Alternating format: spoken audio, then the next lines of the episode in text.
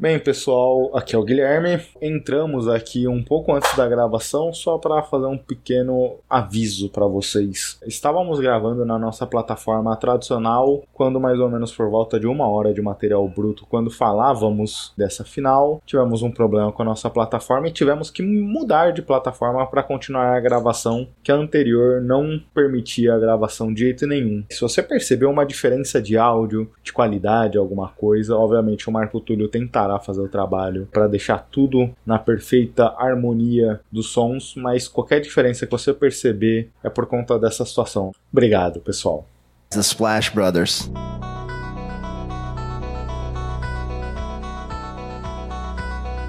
The Splash Brothers, is that? The Splash Brothers. Splash Bros. The bond that you guys share, being the Splash Brothers and everything.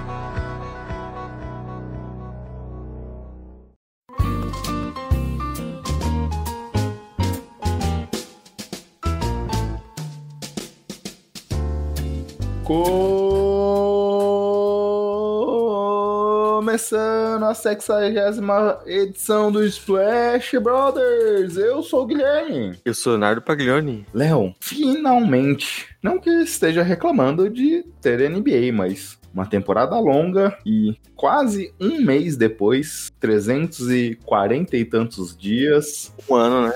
um ano praticamente aqui de temporada, concluímos. Lakers campeão da NBA. 17 títulos, igualando assim o, o recorde que durava já há muito tempo do Celtics como o maior campeão da NBA, desde 60 e poucos, quando o Celtics passou o próprio Lakers, na época ainda Minneapolis Lakers, que tinha ganho cinco títulos em Minnesota e mudava-se então para LA e os Celtics desde 62, se eu não me engano, empatavam o número de títulos. Nos anos 60 ganharam 9 de 10 títulos com Bill Russell e tudo mais e aí o Celtics desde então nunca tinha sido encostado por ninguém e foi. É, finalmente, né? Acabou a temporada, praticamente um ano aí, muita paralisação, um momento que a gente duvidava que chegaria no- numa final, mas rolou Lakers campeão, né? O LeBron campeão. A gente sabe que sempre vai ser uma coisa histórica. Vamos lembrar desse momento por muito tempo ainda, né? Ainda mais essa temporada toda diferente, foi um sem público, né? Embora a gente tenha visto ontem ah, os torcedores do Lakers na rua lá comemorando muito, mas uma temporada diferente que enfim acabou, né? A tristeza é que a gente não sabe quando vai voltar. Eu já vi esse filme antes.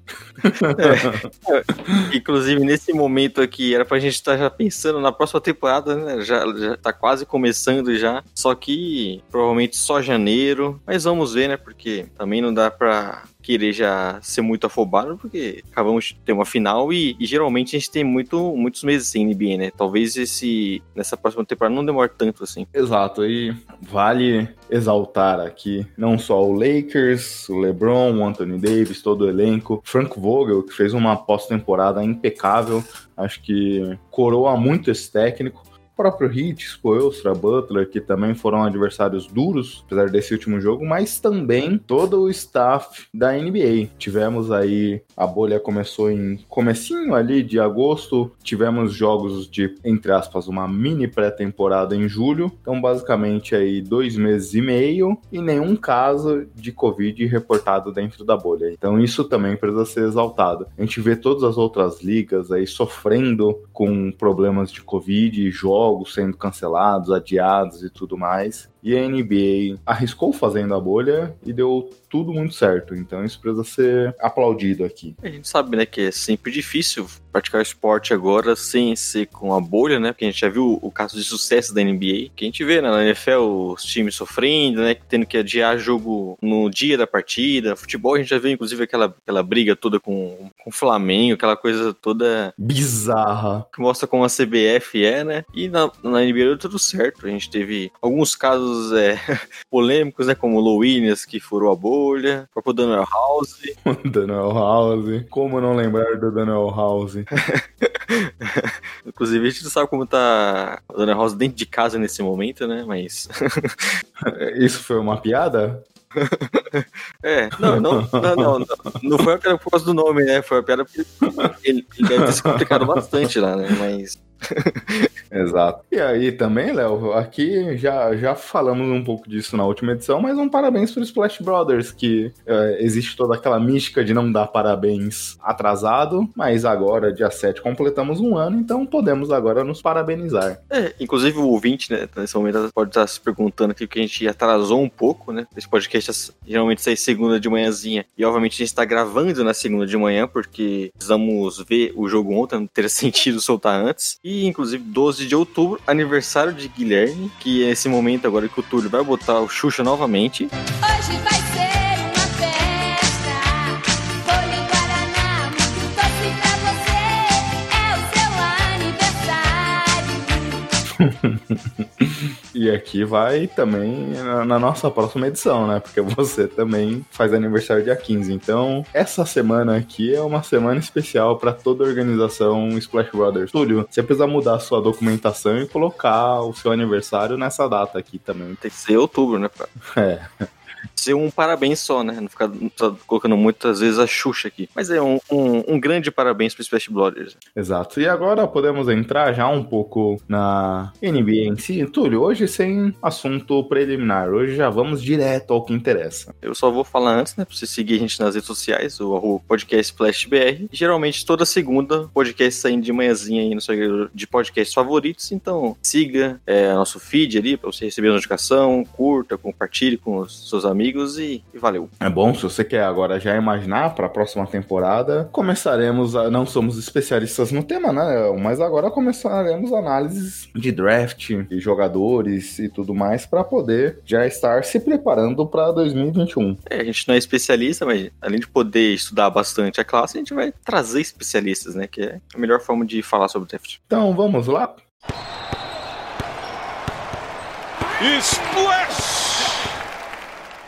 Fazendo um pequeno recap aqui, porque quando a nossa última edição foi ao ar, a edição 59, comentávamos sobre até o jogo 3, né? Quando o Heat vencia uma das partidas e deixava a série em aberto naquele momento. Mas no dia que gravávamos e soltamos o podcast, naquela noite, Lakers venceu a série abrindo 3 a 1 e colocando o Heat na parede. E aí naquele jogo, Léo, uma mudança tática importante foi a, mu a mudança de marcação. Até então a gente via mais ou menos Anthony Davis marcando Jay Crowder, ou o cara que jogava ali como power forward, LeBron no Jimmy Butler e o Ban Adebayo sendo marcado por um dos centers ali, obviamente, quando o AD virava o 5 do time do Lakers, ele que acabava marcando o Ban. Mas nesse jogo mud- mudou-se. O Ban Adebayo passou a ser marcado pelo LeBron e o Jimmy Butler, que teve durante toda a série antes desses jogos muito respeito pela marcação do Anthony Davis, foi colocado para que ele seja seu marcador primário. E isso afetou bastante, né? A gente viu o Jimmy Butler e o próprio Heat como um todo sofrendo bastante na pontuação contra o Monocelha. É, isso foi uma coisa que deu muito certo, né? Porque a gente viu como foi difícil pro Jimmy Butler pontuar contra o AD quando ele estava nessa marcação individual, né? E mesmo tentando algumas trocas, o AD ainda ficava no Butler porque sabia que era um arremesso que ele não queria dar. Foi uma sacada que acabou que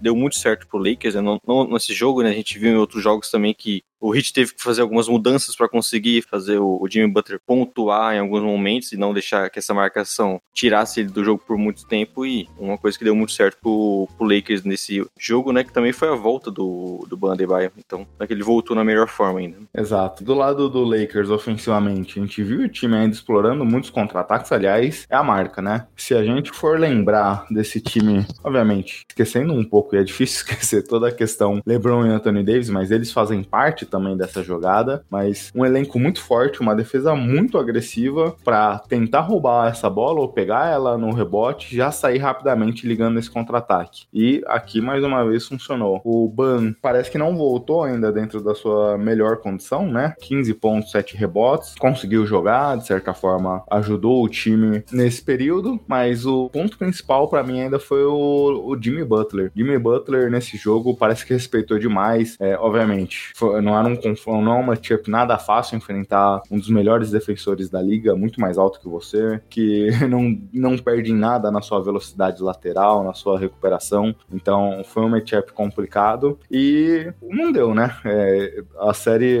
se abria ali 3 a 1 e parecia claramente uma missão muito ingrata pro Heat conseguir virar a série nesse momento. É, foi uma partida bem equilibrada, né? Mas que no final ali o Lakers conseguiu sobressair. E aí você tem LeBron James, teve KCP, né? Talvez o terceiro ali, quarto melhor jogador do Lakers nos playoffs. Foi um cara muito importante. E nesse jogo também teve bola, arremessos importantes. E um jogo marcado também muito pelas defesas, né? Foi uma, foram defesas muito fortes. E você teve aí o Lakers no final sobressaindo. Só que é que até aquela questão do Jimmy Butler, né? Porque você, no jogo anterior, que era no jogo 3, ele fez muitos pontos difíceis, né? Não é que ele também a marcação foi simples nele. Então ele conseguia é, fazer bandeiras contestadas, aqueles arremessos de meia distância, que é uma coisa que ele gosta mais, que não são arremessos simples de cair, assim. E nesse jogo ele não conseguiu fazer tanto por conta também de um ajuste do Lakers, mas não é, não é sempre que ele vai conseguir fazer 40 pontos, né? E nessa partida não, acabou não, não dando, ele não conseguiu ser aquele cara decisivo, principalmente no final, que foi quando o jogo se decidiu. E aí o Lakers abriu 3 a 1 e a gente achava que estava próximo de acabar. Exato. E aí depois a gente viu, no meio da semana ainda, na sexta-feira, primeiro intervalo grande de jogos, né? Três dias de descanso ali. O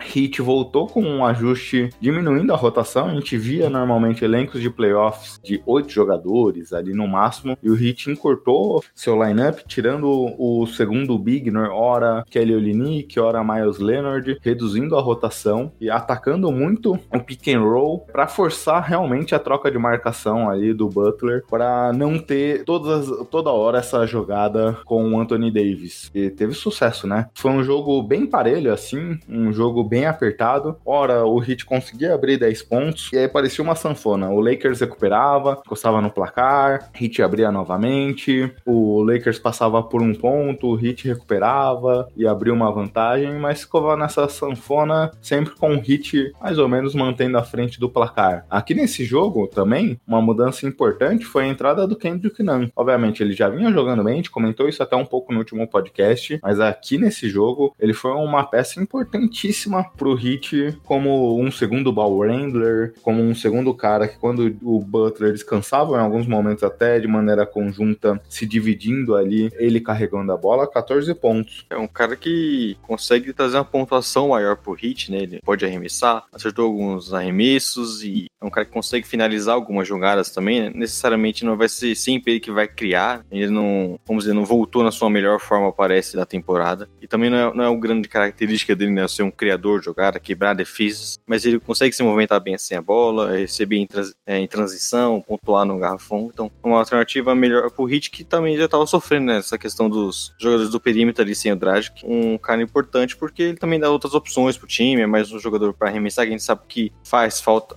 sim, alguns momentos faz falta para esse Hit e acabou que nesse jogo deu muito certo. Mas novamente, né, o grande cara dessa partida foi o Jimmy Butler, que novamente carregou o ataque do time e foi importantíssimo nos momentos finais. 35 pontos, 12 rebotes, 11 assistências. Absurdo. E aqui uma coisa que nesse jogo eu achei que as coisas fluíram muito bem também. A tábua de rebotes não foi normalmente como é uma grande lavada pro Lakers, principalmente nos rebotes ofensivos. O Heat conseguiu pegar 9 rebotes ofensivos contra 12 do Lakers. Então equilibrou um pouco essa segunda chance. A gente via o, o, o, o Davis, por exemplo, com mais, mais de 10 pontos de média aqui de pontos através de segunda chance nesse confronto. Nesse jogo aqui em especial, o Heat conseguiu equilibrar de certa forma. E o ataque do Lakers estava bem engessado nesse jogo, né? A marcação novamente fechou bastante o garrafão. Obviamente, aquele cobertor curto, o time queria impedir as infiltrações do LeBron, mas por outro lado, o James conseguiu muitos dos seus pontos através da bola de 3, né? 6 de 9, quase 70% de aproveitamento, 18 pontos de fora do perímetro, algo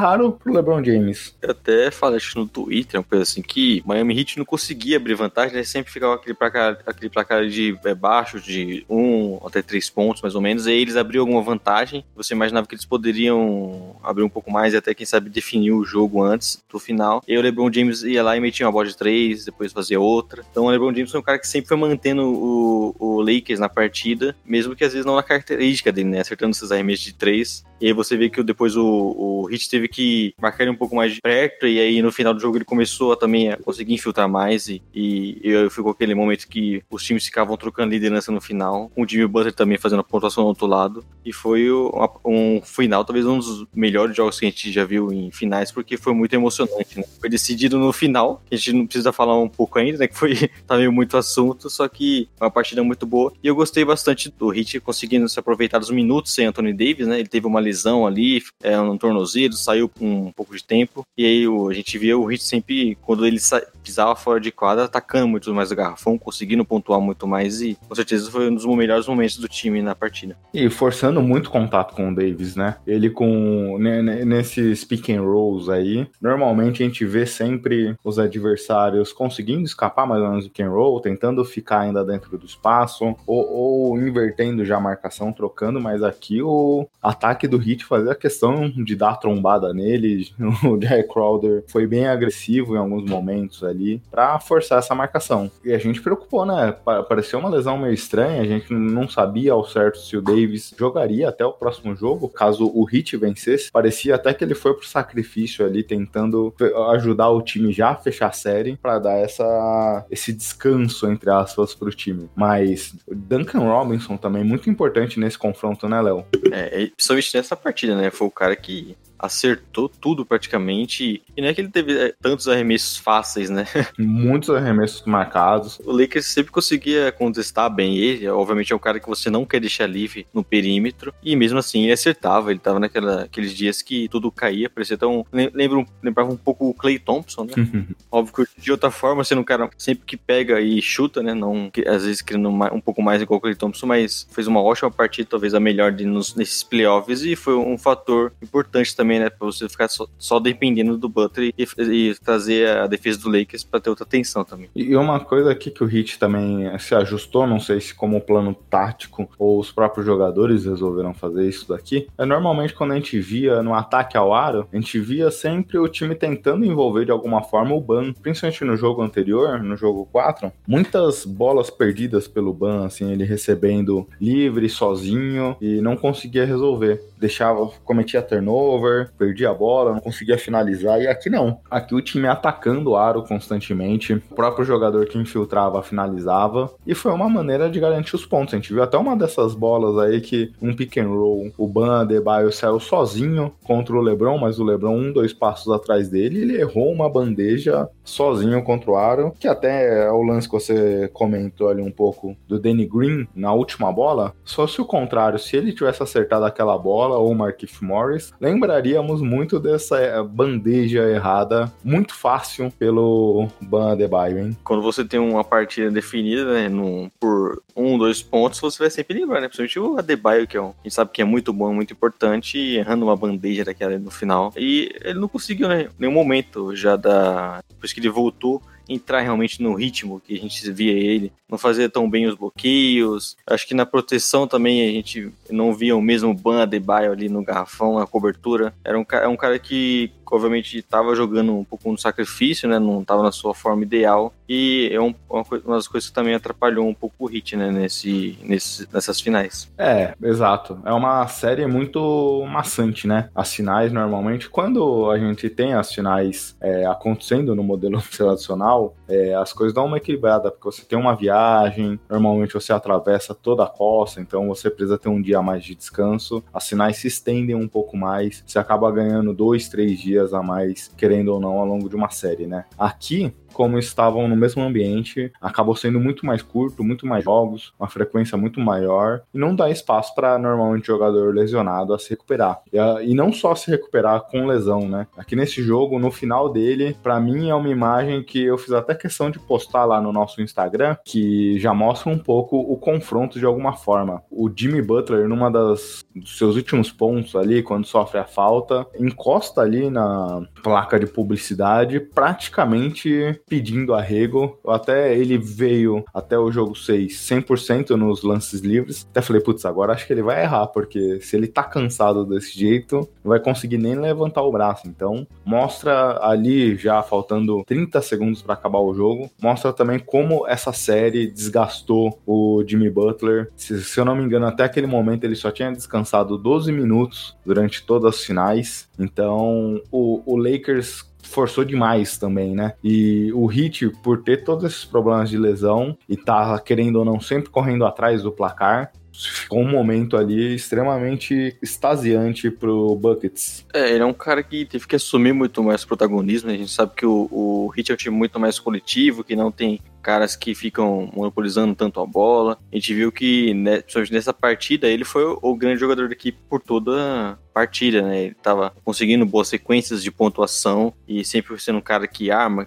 é, jogadas, que cria mais do que os outros. E nesse final, principalmente, né? A gente viu o LeBron James conseguindo começar a pontuar muito, e aí ficava o hit com o Jimmy Butler pontuando, então ficava aquela sempre aquela troca de liderança nos momentos finais, e o Butler sempre partindo para cima, né? Conseguindo, é, às vezes, fazer aquela troca para atacar o Markieff Morris e não o Anthony Davis, igual aconteceu em alguns minutos nessa partida. Foi quando ele, no segundo tempo, não teve, não conseguiu pontuar tanto, mas aí ele voltou a novamente ser o cara da equipe, e nesses finais aí, de segundos finais, ele conseguiu pontuar também, é, forçando essa, esse contato no garrafão, indo para linha de lance livre. Foi assim que o Heat conseguiu se manter na frente até chegar aquela bola do Danny Green, né? Exato. É, só para ainda um complemento, depois do jogo 1, onde aqui o Drag se machucou, Léo, 45 minutos de média, com 32 pontos, 11 rebotes, 11 assistências, 3 roubos de bola do jogo 2 ao jogo 6. Então o Buckets subiu de nível, mas também acabou se cansando muito mais. E ainda um último complemento, ainda, ainda nesse jogo 6, não só nesse jogo 6, mas durante esse confronto como um todo, Jogo 5, né? é do jogo 5, desculpa. Uma das grandes chaves da defesa do Lakers também, que a gente pouco comentou e passou um pouco desapercebido assim por todo mundo, mas eu acho importante destacar como o time também conseguiu controlar muito bem o Tyler Hero.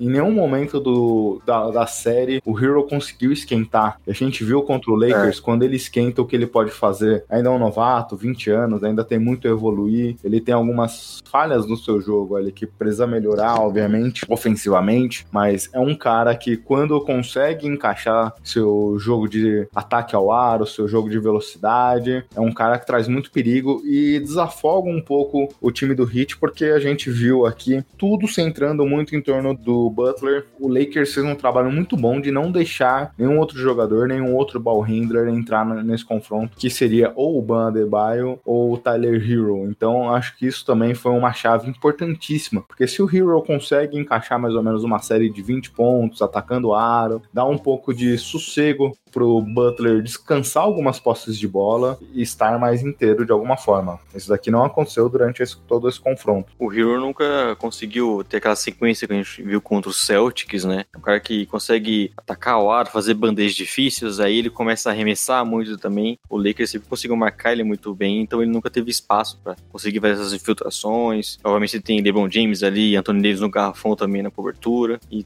e ou às vezes um outro pivô. E aí ele nunca foi aquele jogador que né? Em alguns momentos ele era, ele sempre foi um arremessador importante para essa equipe, mas não chegando a ser esse segundo criador, né? Que o time precisava também. Exato. E aí chegamos à fatídica bola, né? Pra quem não viu o jogo aí, o Lakers perdia por um. Não viu os memes, né? O Vogel chama um tempo técnico. O Heat tinha todo o cronômetro aí antes dessa bola, né? Perdia por um, tinha todo esse, tinha todo o tempo ali pra fazer uma jogada, mas só que se abriu um pick and roll rápido, Butler atacou o aro, sofrendo a falta, converteu os dois lances livres e aí o Lakers tinha 16 segundos ainda pra fazer sua jogada. LeBron recebeu a bola, chamou a marcação, infiltrando, todo mundo fechou em cima dele, e aí ele lançou a bola pra fora com o Danny Green sozinho, e aí aqui, obviamente, é um jogador que tá acostumado com esse tipo de bola, tá acostumado com essa pressão. A gente já viu ele em outros momentos da carreira decidindo e conseguindo finalizar essa jogada, mas nessa série ele não vem bem, né, de aproveitamento. Ele vem com menos de 30%, mas bem constante. Tem 30% não é um aproveitamento tão ruim assim, obviamente, se você considerar que em teoria ele é um especialista, é ruim, mas só que é um cara que, por exemplo, ontem no jogo que deu o título pro Lakers, ele teve 40% de aproveitamento. Mas é um cara muito inconstante, né? Vai variando bem seu aproveitamento ao longo das, das séries, dos jogos e tudo mais. Recebeu uma bola em teoria sozinha, com toda tranquilidade para arremessar, arremessou curto, e aí Markif Morris ainda conseguiu o rebote, mas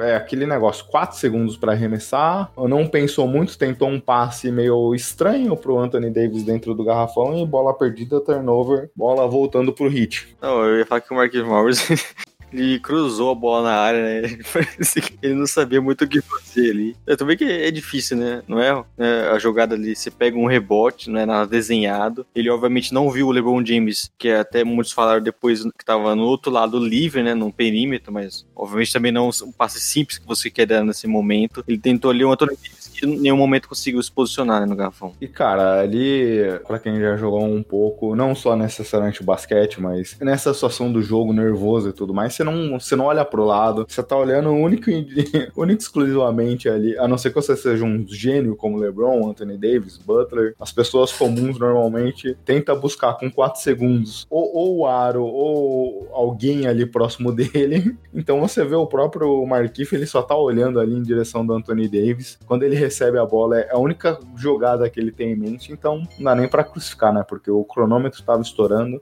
e tudo mais. Sobre o Danny Green, cara, ele comentou depois do jogo, em entrevista, que sua família recebeu ameaça de morte, ele recebeu ameaça de morte. É aquilo que se discute, né? Não, não é só em esporte, para bem e para mal. Infelizmente, essas coisas são terríveis e, obviamente, todo mundo ficou bem chateado, todos os torcedores do Lakers ficaram bem chateados com a situação. Quem não é torcedor do Lakers estava torcendo contra, fez graça, brincou e tudo mais. Mas a gente tem que ter um mínimo de civilidade nesses momentos, né? Sim, foi um cara que foi muito crucificado, né? Que isso que às vezes é o ruim de você ser um jogador do Lakers, né? Porque você não erra uma bola e tem a repercussão e pronto. Tem artistas te xingando no Instagram, né? O Snoop Dogg louco com você. Não só o Snoop Dogg, tem outros caras comentando também, famosos. Porque o Lakers é uma franquia gigantesca, né? E tem esses torcedores. E, obviamente, o, o Danny Green ele é um arremesso muito difícil, né? Porque, como você falou, ele não vem bem. E já nessa temporada que ele é um cara que não vem fazendo bom, um bom playoffs, porque a gente viu ele já sofrendo no Raptors, até mesmo já no Spurs ele já não estava na sua melhor forma, como a gente lembra em 2013, né? Ele sendo aquele cara, aquele cara que quebrava recorde nos, nos arremessos de três nas finais. 50% de aproveitamento durante aquele playoff, então, de três. E ele já não vem nessa fase. E, e, e, é um cara importante que vai ter no Lakers, no Lakers até por conta da sua defesa. E obviamente que o Lakers, a gente sempre fala que precisa de arremessadores. Ele foi o cara escolhido para estar naquela jogada, né? Muitos consideraram que poderia ser o Casey Pick também. É um cara que teve um aproveitamento melhor, estava melhor, mas foi o Danny Green, que é especialista, já teve nesses momentos, e ele acabou errando. Precisava ser crucificado também, até porque a gente viu depois que o Lakers teve outras chances e acabou sendo campeão. Mas muitos criticaram, inclusive, o Vogo, né? Pela jogada. Aí ele teve aquela velha polêmica do LeBron passar a bola no final ou não, o que chega a ser loucura pelo, pelo tudo que ele fez na partida. E aí o Danny Green teve o seu, aquele seu dia de ser caçado no, nas redes sociais. Não, mas sobre todos esses pontos, o meu ponto é esse pessoal é, é chato. Porque, sinceramente, foi uma jogada onde é que você conseguiu fazer o LeBron levar três marcadores em cima de você. Obviamente, o passo poderia ser a jogada primária, acredito eu, que era a finalização do LeBron. Sim. As jogadas secundária era algum desses jogadores de três estarem livres. Na forma como se desenhou a jogada, o garrafão se fechou para um passe para o KCP, mas o Danny Green ficou sozinho. É. Obviamente, ele errou a execução. E errar acontece. Se você pegar qualquer jogador especialista, ele tem no máximo, sei lá, 50% de aproveitamento de bola de três ou de duas ele erra uma. Me lembrou o Stojakovic, né, contra o próprio Lakers e no Kings, no arremesso, no, acho que no jogo 7, inclusive, né? É, que foi na 2000 e o primeiro título ali do Tripit com o Shaq Kobe. Sim, eu não sei se foi 2000 ou 2001. É, acho que foi 2001. E aí ele teve esse arremesso nos segundos finais. E assim como o Danny Green, né, ele é um especialista e a bola praticamente é, quase foi um airball, né? A bola tocou bem no, ali no, no início da tabela. E então não foi, foi um cara que você viu que sentiu talvez um momento E o Danny Green também sentiu. Não só sentir o momento, você já tá no final de jogo, cansado, jogos com uma constância gigantesca, seu braço já tá mais fraco, são N fatores. Ele teve problemas de falta nessa partida, né? Então ele não ficou tanto tempo em quadro, talvez não tenha entrado no ritmo. E ele tava até que bem, né? ele tinha acertado duas. Acho que não tinha arremessado tanto assim. E aí você teve esse momento. Foi até, como você tá falando da jogada, né? Eu também achei uma boa jogada. Porque você, obviamente, você quer o que nessa bola? Você quer o LeBron James arremessando, o que obviamente o Hit não vai dar espaço. A gente viu como ele saiu do perímetro em direção à cesta já todo mundo já teve atenção pro LeBron James e obviamente o Anthony Davis também não vai ter nenhum espaço no garrafão, que é os arremessos que o Lakers iria querer. Então você tem a opção de colocar os seus arremessadores sozinho, que é um arremesso que sempre você vai querer dar também, né? E outra coisa importante também é que foi com 8 segundos, né? O Danny Green arremessou essa bola com 8 segundos ainda, porque você dá a possibilidade sempre do rebote ofensivo, que a gente sabe que o, que o Lakers também é muito forte e aconteceu inclusive, né? Então, infelizmente não foi na mão do Anthony Davis, como talvez eles queriam, um rebote ofensivo, mas teve o Marquinhos Morris pegando ali e eles poderiam ter ganhado com isso ainda. A jogada, podemos dizer que deu certo. Você teve um, um cara como o Danny Green arremessando totalmente livre. Exato. E aí, jogo finalizado, 3 a 2 na série. A missão ainda era ingrata. A gente tinha comentado aqui que quando o Lakers fez 3 a 1 na série, o Heat precisaria vencer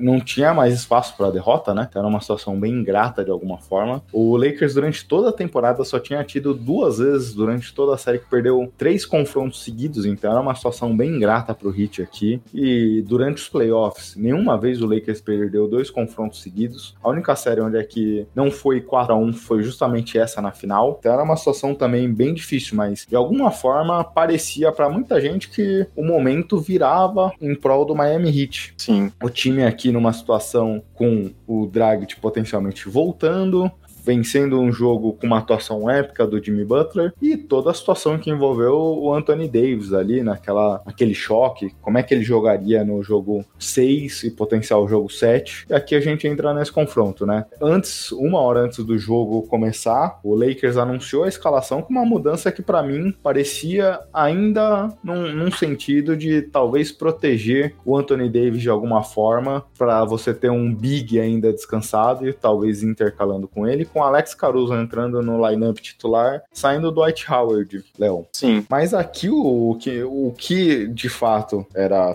a minha projeção, mas o que de fato aconteceu foi uma blitz gigantesca no time do Heat. A gente comentou aqui no jogo 1 e 2 como o Heat dobrava a marcação, pressionava Anthony Davis e LeBron James, fazendo com que eles não tivessem muita opção de ataque. E, obviamente, gênios como são, eles conseguiram achar soluções e acho que eles já tiveram seu gameplay ajustado para isso. E aqui do lado do Lakers, o Lakers fez uma coisa que não fez durante toda a série, justamente dobrando a marcação o Butler, o LeBron como seu marcador primário, o ajuste que tinha dado certo em parte aqui com Anthony Davis sendo seu guardião, sendo seu marcador primário mudou, e aqui a gente viu o LeBron voltando nele, o Anthony Davis no Ban Adebayo, mas só que o Anthony Davis flutuando muito também para atacar quando alguma jogada do Hit funciona e, e conseguisse a infiltração ao aro. Então o Anthony Davis jogou muito aqui na, na sombra e na defesa de zona ali para proteção ao garrafão e conseguiu minar novamente. A gente viu o Heat sofrendo muito no primeiro tempo nesse jogo, sofrendo demais em conseguir pontuar. Você comentou até bastante um pouco isso ontem, né, quando conversávamos do jogo. Como o, o Lakers conseguiu fechar esse garrafão, impedir a pontuação. Teve um momento do jogo no final quase do primeiro tempo, o Heat só tinha feito seis pontos dentro do garrafão. E foi é, muito difícil pro Hit, né, no ataque, porque o Lakers fez essa blitz, como você falou. Caruso foi um cara que grudou ali no Tyler Hero, por exemplo, e não conseguia atacar. A gente teve a dificuldade do Jimmy Butler de, de conseguir criar uma sequência, né, não tinha espaço nenhum para infiltrar, às vezes até conseguir criar uma jogada pros seus companheiros. A gente vê o Lakers fazendo,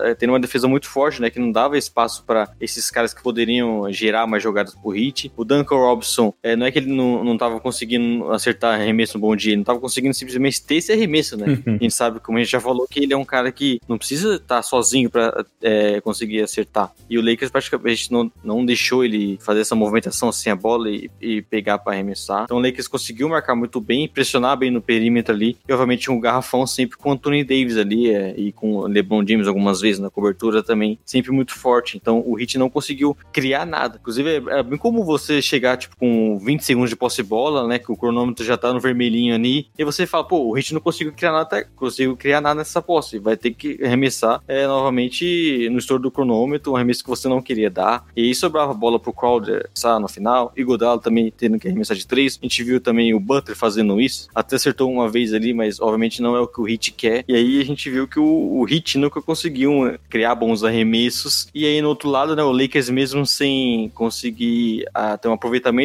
bom de três naquele primeiro, segundo, segundo quarto ali, eles conseguiram. O LeBron James enfrentando muito, né? Já as primeiras passos de bola a gente já viu ele conseguir atacar bastante a cesta. O Anthony Davis já começou a entrar em ritmo, que é sempre uma coisa muito importante pro Lakers. Então começou aqueles arremessos de meia distância, pegar rebote ofensivo, pontuar no garrafão. E aí, conforme a defesa era muito forte, dava essa transição também pro LeBron James, que a gente sabe que é sempre o ponto forte do Lakers, eles conseguiram ir aumentando o placar e cada vez ficou mais difícil, né? E, e não só isso também, né? O Hit ali no momento do primeiro tempo tava com mais de 10 turnovers. A gente comentou aqui como para você vencer esse Lakers, você não pode cometer turnovers, não pode cometer erros bobos. Você não pode dar uma transição rápida, seja por rebote ou por roubo de bola ao seu adversário. E aqui foi justamente o que aconteceu. Se eu não me engano, fez 11 ou 12 turnovers no primeiro tempo. É um número absurdo. O Heat teve jogos que não teve isso de turnovers durante toda a partida. E aqui você facilita demais a situação. E obviamente, o Lakers terminou vencendo por 8 o primeiro tempo, o segundo, desculpa, por 8 o primeiro quarto, e no segundo quarto aqui uma vantagem que bateu em alguns momentos a 30 pontos. Então terminou no final ali 20 pontos no segundo quarto, totalizando o primeiro tempo 28 pontos. E a solução pro Heat em muitos momentos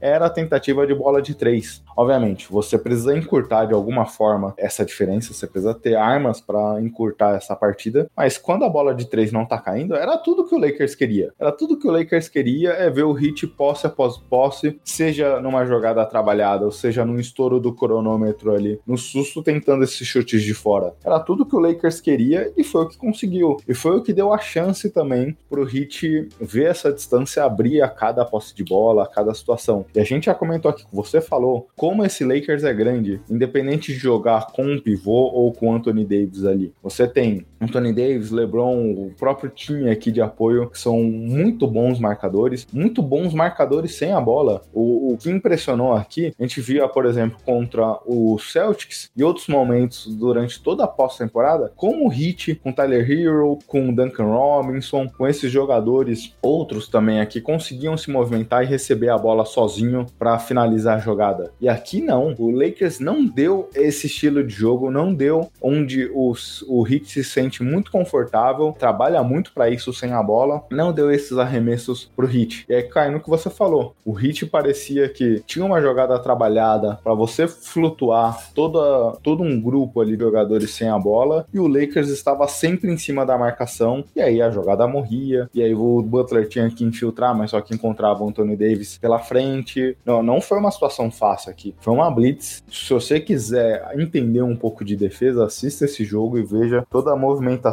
sem a bola do Lakers, que foi um, espetáculo ontem. É, acho que já, já tinha visto um pouco disso contra o Nuggets, né? Que também é um time que se movimenta muito e puniu muito o Clippers quando conseguiu eliminar eles. E contra o Lakers já foi diferente. Novamente, contra o Heat, né? Eles conseguiram defender muito bem os jogadores sem a bola. A gente sabe como que é importante pro Heat ter essa movimentação e em nenhum momento, né? O ataque Miami entrou em sequência, teve um bom momento. A gente não viu novamente o Tyler Hero conseguindo pontuar, né? Inclusive ontem ele errou muito. Foi um desses caras que cometeu muitos turnovers, que só no primeiro tempo foi uns 3, 4 turnovers, gerando contra-ataques. A gente não teve o Duncan Robinson entrando em sequência. É, caras como Crowder e Godal que não dá pra você contar tanto, né? O Crowder que tá numa sequência bem ruim no, nos arremessos de 3, eles também não conseguiram acertar. E aí você começa a ter aquele, entra desespero, né? Porque você tá vendo um adversário tendo uma jogada muito boa, que é simplesmente infiltrar com o LeBron James. A gente vê até o Rondo conseguindo fazer algumas bandejas e você simplesmente seu ataque não funciona e você sempre muito pressionado, sabendo que não pode errar também, não pode dar esse contra-ataque. Então o Heat começou a entrar em desespero e parece que já no final do segundo quarto, já, a gente já via que o Lakers estava conseguindo pontuar com muito mais confiança, a gente viu o bandeja do, do Caruso, aí o KCP começa a acertar suas bolas de três, a gente viu que basicamente ali o Heat meio que se perdeu e já não tinha muito o que fazer, né? Exato, e o Ban até terminou com um bom aproveitamento, 25-10, mas boa parte desses pontos já quando o jogo estava decidido, né? Né? O Heat não teve ninguém ali que conseguisse de alguma forma criar arremessos, ser um pouco a válvula de escape. Jimmy Butler aqui com 12 pontos. E aí, já no primeiro quarto, parecia, ainda quando o jogo estava equilibrado, teve um momento ali que estava 20 a 20, alguma coisa próxima a isso, e o Butler já parecia estar com muita dificuldade física já. A gente viu no jogo anterior, no jogo 5, como, por exemplo, ele saindo ali das entrevistas, parecia que tinha sido atropelado de tão cansado que ele estava e pagou o preço, né? O Lakers parecia aqui que durante todos os outros jogos, obviamente ganhando ou perdendo, se sentia inteiro, mas só que ia minando seu adversário, ia minando, ia minando, numa luta ali de UFC, ia dando aqueles socos e chutes no estômago do cara, cansando ele. Chegou um momento ali no final da partida que ele, de certa forma, ainda estava inteiro e seu adversário já extremamente cansado. Foi um pouco que apareceu aqui também. E a gente comentava, mais uma vez, mérito do Frank Vogel, a gente comentava na análise desse confronto, como a gente imaginava que o banco do Heat era muito mais profundo, óbvio, teve as questões de lesões que, que afetaram de alguma forma aqui, mas só que o Lakers, durante todo esse confronto, teve uma rotação de nove jogadores, pelo menos três deles com 20 minutos jogando no banco, de alguma forma poupando um pouco LeBron e Anthony Davis. Você via pelo menos umas três vezes o LeBron no banco. Em algumas dessas situações chegou até ficar cinco minutos no banco. Como você conseguiu também se cuidar, se preservar para esse confronto? Obviamente, a gente via jogadores alguns abaixo do que se espera ou do que poderia acontecer de alguma forma. Caio Kuzma muito mal, Danny Green muito mal ofensivamente, Markif Morris também nessa série não foi o que foi em outros momentos, mas mesmo assim tendo uma minutagem, fazendo o papel pelo menos defensivo de ajudar em algumas marcações e tudo mais. E mesmo assim, o Lakers conseguiu nessas situações se preservar, se manter no jogo. Chegou um momento que isso fez a diferença, né? É, a gente teve o Lakers né, que não tem um grande elenco assim, conseguindo fazer alguns ajustes e, e tem alguns caras importantes que a gente não esperava tanto, né? Como o Marquif, que teve alguns momentos ruins também, mas já é um cara que chegou sem tanta ambição pro Lakers e, e teve bo boas partidas. Rondo também muito importante, KCP, talvez a, a, grande redenção desse elenco do Lakers. A gente lembra que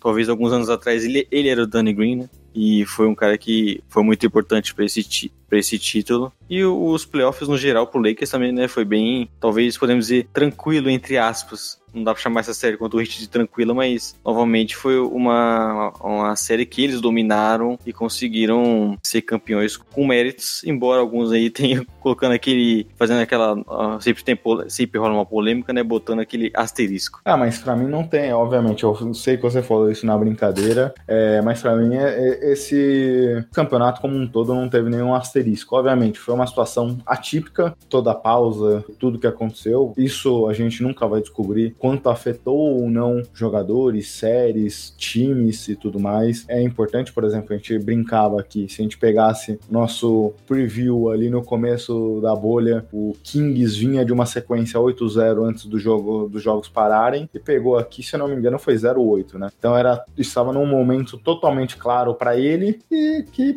essa pausa, obviamente, prejudicou bastante. A gente viu essa semana o Nick Nurse falando que o Siakam jogou com uma lesão e talvez por isso o seu desempenho caiu e a gente não entendia muito por que o desempenho dele tinha caído nesse confronto, nesses playoffs como um todo. Ele foi muito mal até no jogo, no confronto contra o Nets, quando o Raptors varreram a série. E algumas coisas pode ser que tenha alguma relação com isso ou não, mas, cara, para mim é inegável aqui, independente do que aconteceu. Eu tinha muito, muito receio receio com essa volta, mas eu não vejo nenhuma. Não, não quero colocar nenhum asterisco, porque eu acho. A gente comentou até muito disso, mas eu acho que é até uma falta de respeito com tudo que próprio, os próprios jogadores, sejam os que chegaram até a final, sejam os campeões ou não, se dedicaram. Pô, a gente precisa lembrar que esses caras se privaram da sua vida luxuosa. Obviamente, a gente vive no meio de uma pandemia. Esperava eu que esses jogadores não estivessem na rua e tudo mais, mas todo esse staff da NBA se colocou numa situação de ficar isolado numa quarentena por quase três meses. Isso não é fácil, isso precisa ser exaltado. Eu eu não quero colocar nenhum asterisco nessa temporada. Muito pelo contrário, eu quero exaltar o Lakers, o Heat e a NBA pelo que eles fizeram nessa temporada. E nem só sobre o asterisco, mas acho que um ponto que a gente precisa destacar, que acho que eu, pelo menos, e vi parte também dos análises falando um pouco disso, às vezes não necessariamente desmerecendo, mas como os confrontos do Lakers foram vencidos facilmente até chegar nessa final.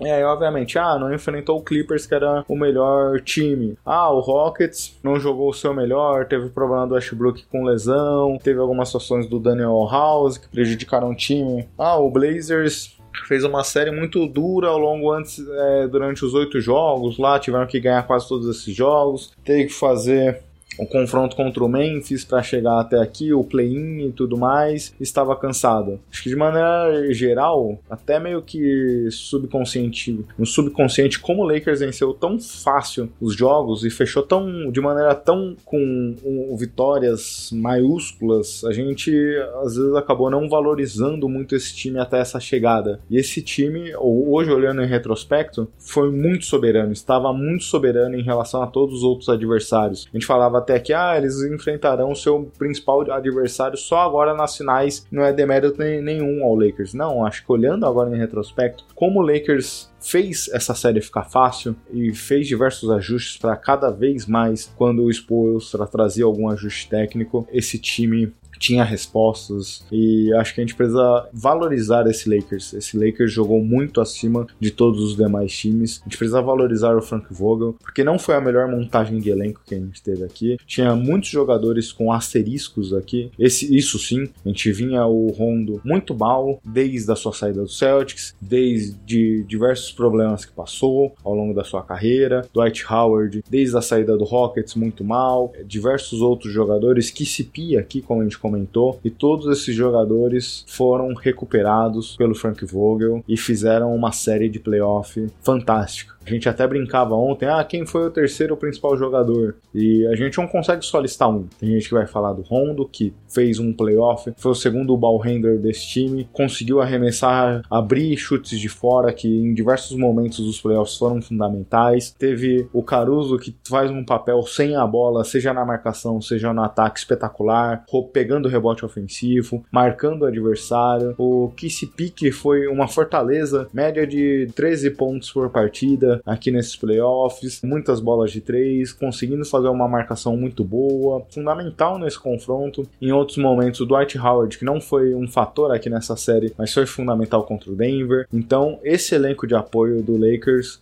nos surpreendeu. Acho que o trabalho do Frank Vogel em recuperar essas peças fez com que as coisas parecessem tão fáceis pro Lakers que alguma pessoa acha que foi tão fácil porque os, os adversários não estavam em condições, a situação de de ser uma bolha prejudicou e tudo mais, mas não. O Lakers foi tão soberano que nos dá a impressão que tinha alguma coisa errada. Não, não tinha nada errado. O Lakers que jogou muito mais que todo mundo.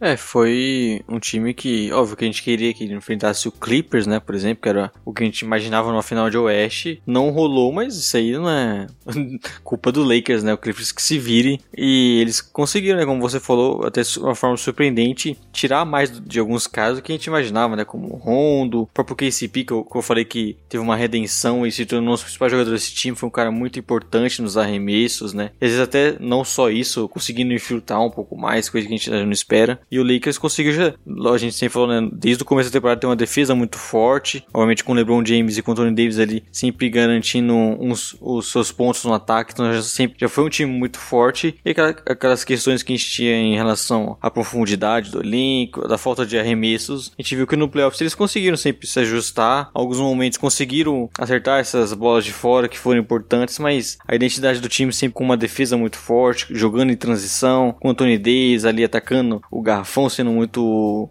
é muito agressivo nos rebotes ofensivos, o LeBron James sempre sendo aquele cara espetacular que a gente viu. Então o Lakers tem muito mérito ali, né? Principalmente o Vogel, que a gente às vezes esquece um pouco, ele tem muito mérito na montagem desse time, de como eles conseguiram passar por cima dos adversários, né? E um título merecido pro Lakers que após 10 anos é campeão novamente. É campeão! Sobe agora aquela música lá, Marco Túlio agora. Lakers, baby! Yeah! Uh-huh, you know what it is. Purple, yellow, purple, yellow, purple, yellow, purple, yellow.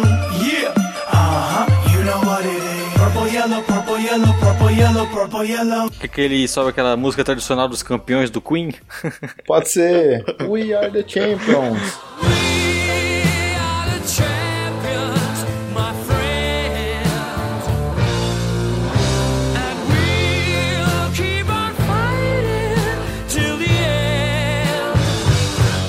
Campeão, Léo. Acho que é, é isso, né? E agora falando do time como um todo, cara, que temporada, né? A gente viu diversos jogadores, a gente tinha diversos asteriscos aqui, comentamos isso, e até a discussão que a Drica trouxe em outro podcast aqui conosco, e não necessariamente desmerecendo, mas é um argumento válido aqui para discussão e para reflexão. Será que valeu toda a movimentação em torno do Anthony Davis? Cara, o que esse cara jogou nos playoffs aqui, jogou durante toda a temporada, mas agora olhando como ele foi um pilar defensivo, como ele é um scorer nato, é, obviamente, se não tivesse LeBron, talvez não, não teria Anthony Davis, mas vamos supor que mesmo sem LeBron tivesse Anthony Davis, a situação não era das ideais para ele, porque ele não é um cara que arma jogo, ele não é um playmaker, ele não é um cara de dar 10 assistências por partida, ele é um fina- E esse complemento, esse duo aqui de LeBron e Anthony Davis, o LeBron nunca teve um cara finalizador como ele ao seu lado. Obviamente, o Kyrie era um excelente finalizador também, mas numa outra dinâmica, é, talvez não num complemento tão fácil assim ao LeBron. O Wade também era, mas só que abriu mão de muitas coisas. O Anthony Davis joga muito sem a bola e é espetacular como eles se complementam, como eles se ajudam aqui. E deu certo, né? É, esse que é o grande ponto, né? Que é o complemento muito bom entre os dois ali. O Tony Davis é um cara que, talvez, a gente já falou disso, é de ser um dos melhores, ou o melhor que jogou com o LeBron James e como eles se complementam bem, como deu muito certo, né? Desde o começo, não só nessa questão ofensiva, a gente sabe que é um cara como o Anthony Davis ali no garrafão, aí você tem o LeBron James também que consegue criar essa jogada, né? Então eles formam uma ótima dupla e, obviamente, na defesa, né? Como o Anthony Davis teve um impacto defensivo enorme, a gente viu como, por exemplo, o Heat, né, que tem caras que conseguem pontuar, criar essas jogadas, como eles temeram muito entrar no garrafão ali com o Anthony Davis e como ele, por ser até um cara, é, aquela palavra que ficou famosa você falando nessa temporada, o, o Gui, Longilíneo. é, falando pela última vez na- nessa temporada, né, como ele é um cara assim e consegue proteger o garrafão, roubar bolas e causar um impacto grande na defesa, né, então dá pra dizer que a troca pro Lakers deu certo. Exato. E Lakers é a cidade das estrelas, dos astros. A gente já comentou um pouco disso, como o Lakers sempre vai buscar essas estrelas, o caminho fácil para chegar ao título, fácil entre aspas, né? Mas em troca de jogadores já desenvolvidos, jogadores já ao NBA, All Stars e tudo mais. E é um movimento que a gente esperava dessa franquia, né? Não há certo ou errado, não há maneira de reconstrução ideal ou perfeita. Ca- Cada time tem sua história, sua maneira e sua forma de trabalhar. E acho que aqui o, o Lakers, seguindo o caminho tradicional da franquia, fez o movimento que a gente esperava. A partir do momento que trouxe o LeBron, a gente sempre imaginou ter pelo menos mais uma estrela ao seu lado. E aconteceu. E soube, souberam aproveitar, né? Já no seu primeiro ano. Obviamente, o Lakers tem diversas questões agora. Eu, eu duvido que o Anthony Davis saia, mas ele é free agent nesse momento. KCP e Rondo têm cláusulas no contrato que podem optar por ficar ou não. Markif Morris e Dwight Howard, foram dois jogadores importantes, têm seu contrato encerrado. Kuzma pode ou não exercer uma renovação de contrato já nesse momento. Mas, independente de todas essas questões, o time fez um trabalho diria que na, na montagem desse elenco não das ideais, por isso que no momento a gente colocou eles como talvez o maior favorito, mas a questão de ser o favorito ou não é muito mais uma análise de perspectiva do que de expectativa, mas esse time, durante todo o trabalho, se mostrou um elenco muito forte, muito capaz de ser campeão, estava na situação certa e conseguiu ganhar esse título. Acho que todos os méritos possíveis para o Lakers, né? LeBron James, quatro títulos, já foi MVP por três times diferentes, primeiro jogador na história a fazer algo como esse. Tava até discutindo ontem no grupo, ah, mas isso diz muito sobre ele querendo ser de uma forma talvez não tão positiva. Eu, eu não, eu não sei necessariamente isso. A NBA mudou, a gente vivia uma NBA até o começo dos anos 2000, de jogadores mantendo seu legado sempre na mesma franquia, e o LeBron criou uma nova cultura na liga, né? A partir do momento que o próprio Garnett Sim. saiu do Minnesota Timberwolves Foi pro Celtics, foi campeão, abriu-se um leque de opções ali que os jogadores não mais representam um time, eles representam a eles e tudo mais. Não sei se é certo ou errado, é a cultura que a gente vive. Depois disso, LeBron mesmo saiu, Duran, Kawhi Leonard e todos esses jogadores com sucesso, né? Todos esses grandes All-Stars com sucesso a partir dessas saídas e isso mostra uma nova tendência na liga, será? Não sei, mas que é um ponto que a gente não pode desmerecer da carreira do LeBron de forma alguma, né? A gente teve, né, um LeBron James que saiu novamente, como você falou, no terceiro título, franquia diferente, né, o quarto título da carreira do LeBron, quarto MVP também de final. E isso também não é só pela questão dele estar tá trocando de time, como podem falar, mas porque ele também tá num- numa carreira muito longa, né?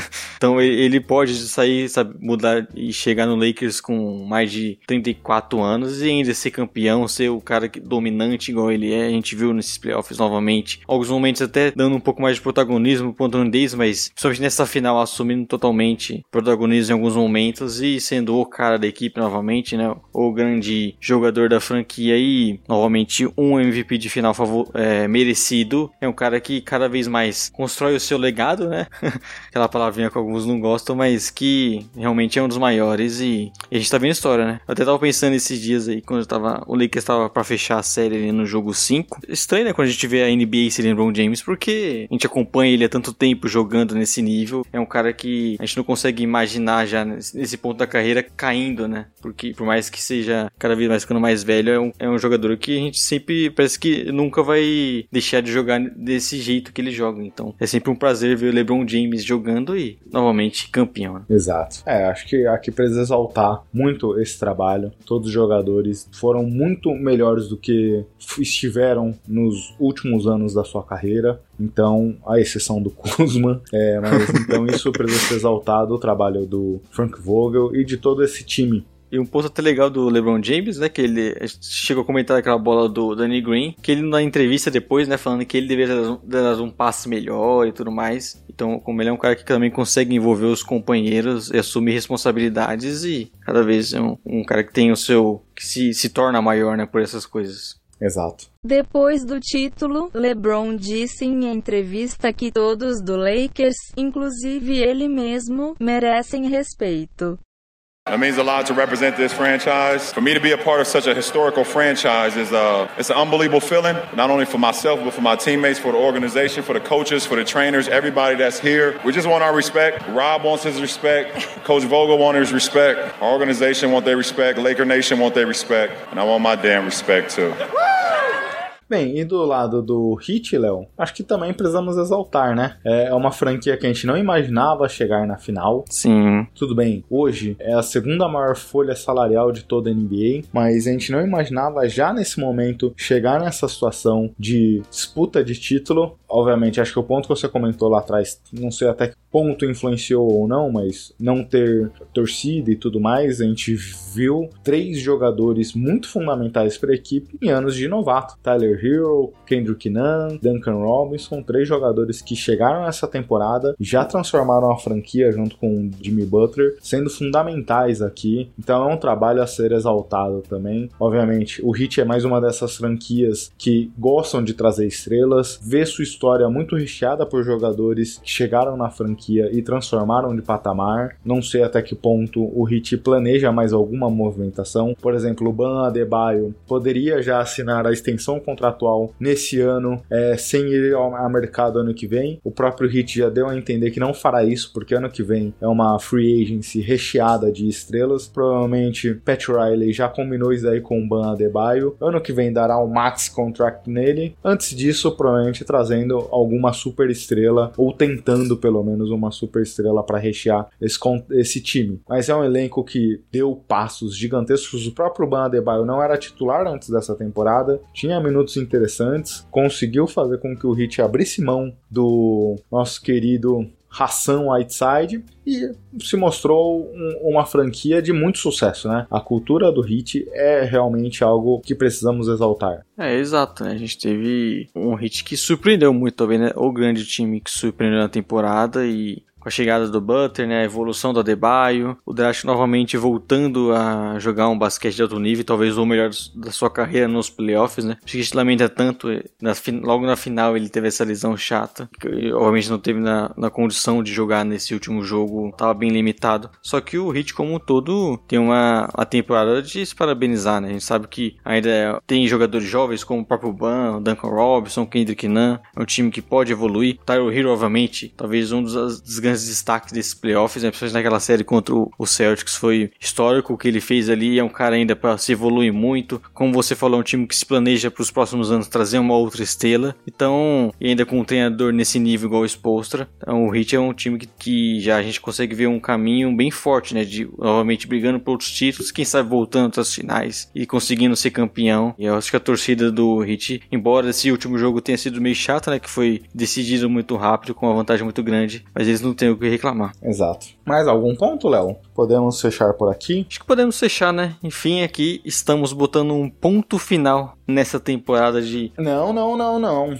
Ponto final não, porque o próximo episódio ainda falando da temporada 19 e 20. Revisitando a temporada, né? 19, 2020.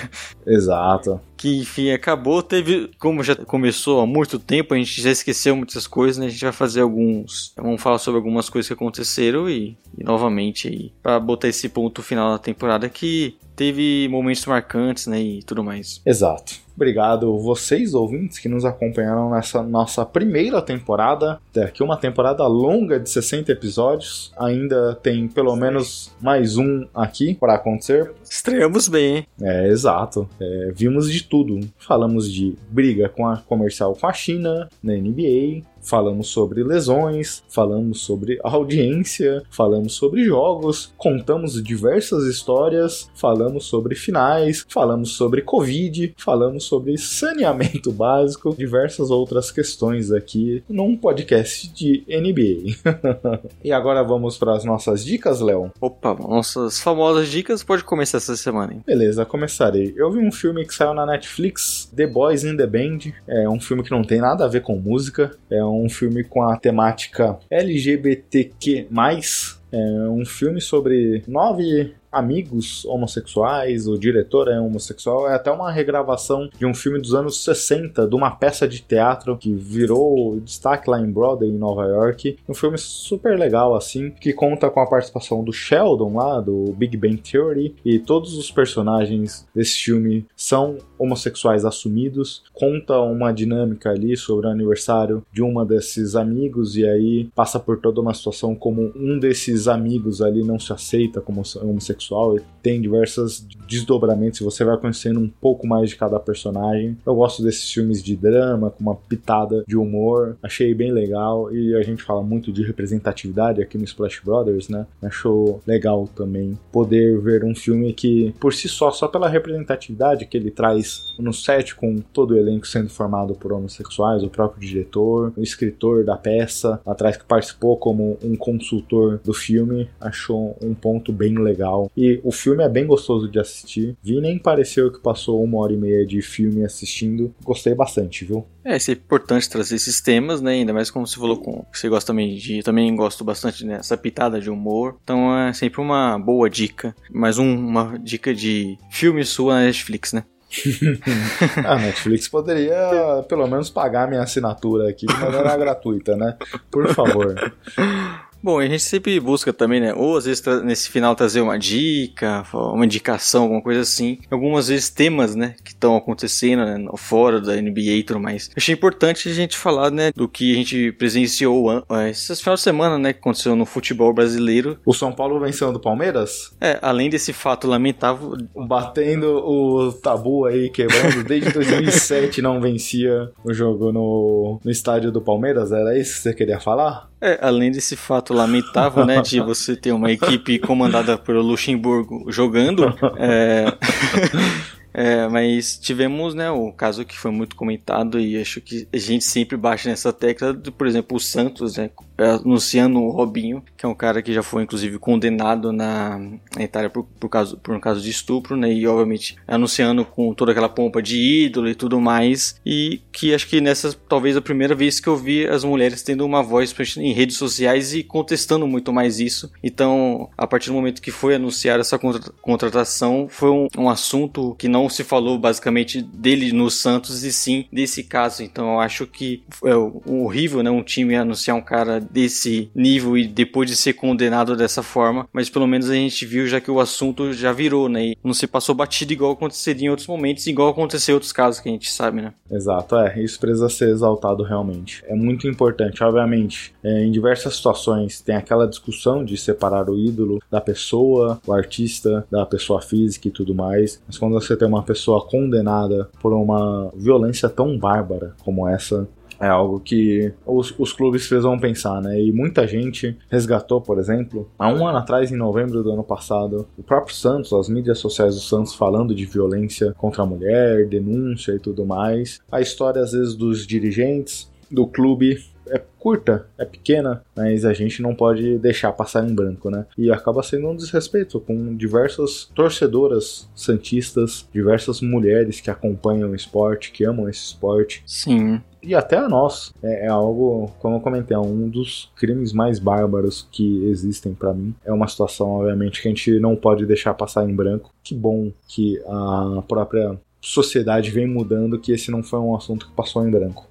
E é aquilo, né? A gente tem que sempre ter calma em alguns assuntos, né? Porque tem a justiça, né? E ela precisa analisar tudo e, e condenar, vamos dizer, antes, pra gente ter realmente provas e tudo mais. E, e foi acontecendo esse caso, né? Já há muito tempo que já tem essa condenação dele e, e não é também que tem alguma dúvida em relação a isso. E é um assunto que sempre precisa ser falado, né? E acho que isso é por mais que eu tenha me assustado, né? Do Santos anunciando ele ali naquele momento, eu vi que pelo menos a primeira vez a gente teve é, as pessoas falando nisso, né? Em programas, em programas esportivos que a gente sabe como, como que funciona, né? Que às vezes eles ficam meio que paralela à realidade e só comentando sobre futebol. A gente pelo menos primeira vez teve um, isso tendo repercussão. E vamos ver se melhora, porque é como você falou, né? Não adianta só ficar fazendo posts no Twitter, no Instagram, falando sobre esses casos e, e agir totalmente contra isso, né? Depois. Bem, Léo, gostei das duas dicas, gostei do podcast. Obrigado, ouvintes, mais uma vez que nos acompanhou durante esse ano. Nos acompanhou nos nossos arrobas, podcast Splash BR, tanto no Twitter quanto no Instagram. Se você tiver alguma outra mídia que queira se comunicar conosco, nos avise. Sim.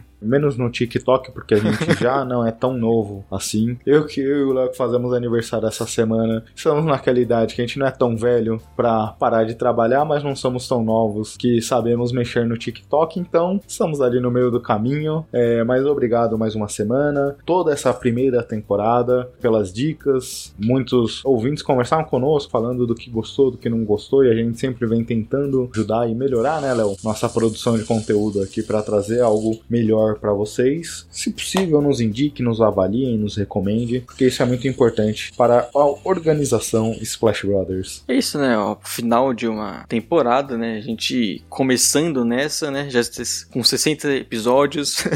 Foi uma temporada bem atípica, bem longa, mas é isso, aprendendo bastante, né, e melhorando conforme o tempo, gostando bastante dessa interação com o público, né, como você falou. É sempre importante ouvir o que vocês acharam do nosso podcast. Estamos sempre aí buscando, além de trazer um entretenimento, né, de trazer uma diversão por uma hora, alguns momentos até chegando a bater três horas, né, em alguns casos, mas sempre trazendo essa diversão e trazer um conteúdo legal, porque a gente sabe que basquete cada vez está crescendo mais, NBA está crescendo muito no Brasil e é sempre interessante consumir mais conteúdo. Estamos tentando trazer o melhor para vocês e estamos felizes aqui de estar finalizando essa temporada. Espero que é a primeira de muitas, né? Por favor. Muito obrigado, pessoal. Tchau, tchau. Isso é um grande abraço e uma grande semana. Tchau, tchau.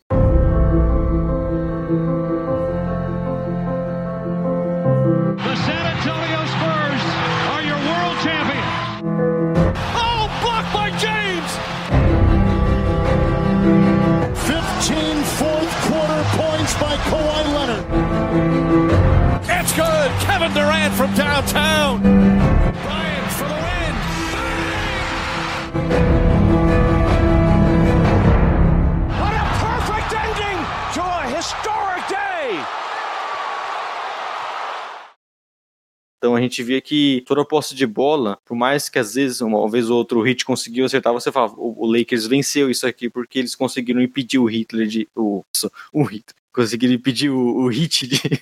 Caralho, mano. Você tá me tirando, porra. respira, respira, respira. Que eu lembrei ontem que, inclusive, eu fui escrever Butler ontem num grupo, eu escrevi Hitler. o corretor mandou pra Hitler. Nossa, velho. Que mancada é pro Butler, né? O corretor fazer isso, o corretor fazer isso tudo bem, né? Mas É. eu falar isso é foda. É meio sacana. É, então, voltando aqui.